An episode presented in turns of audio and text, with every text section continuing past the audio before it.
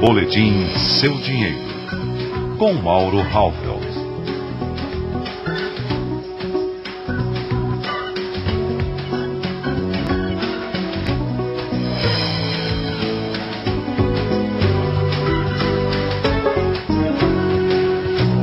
Olá, ontem eu comecei a contar uma das mais impressionantes histórias da indústria brasileira.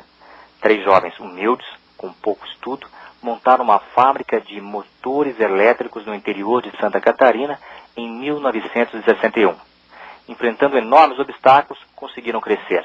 Um dos segredos foi ensinar, formar pessoas credenciadas prestando assistência técnica em todo o país, divulgando a alta qualidade de um produto vindo de uma região distante do mercado consumidor. A empresa de um bancário, de um eletricista e de um mecânico começou fazendo apenas 146 motores no seu primeiro ano de vida. No ano seguinte, entregaram 4 mil unidades. Hoje, produzem perto de 8 milhões de motores por ano, além de sofisticados equipamentos para geração, transmissão e distribuição de energia elétrica.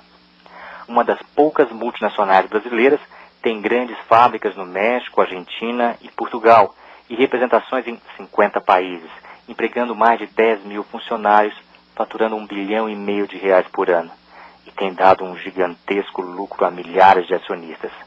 O nome da companhia é curto e, como em muitas pequenas empresas brasileiras, é formado pelas iniciais dos três fundadores: W, E, G.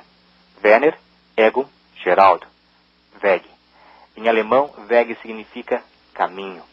Desejo que muitos ouvintes tenham a mesma inspiração e força de vontade que levaram esses três rapazes a trilhar um espetacular caminho. Mãos à obra, vai ser muito bom para o Brasil. Mauro Halford para a CBN,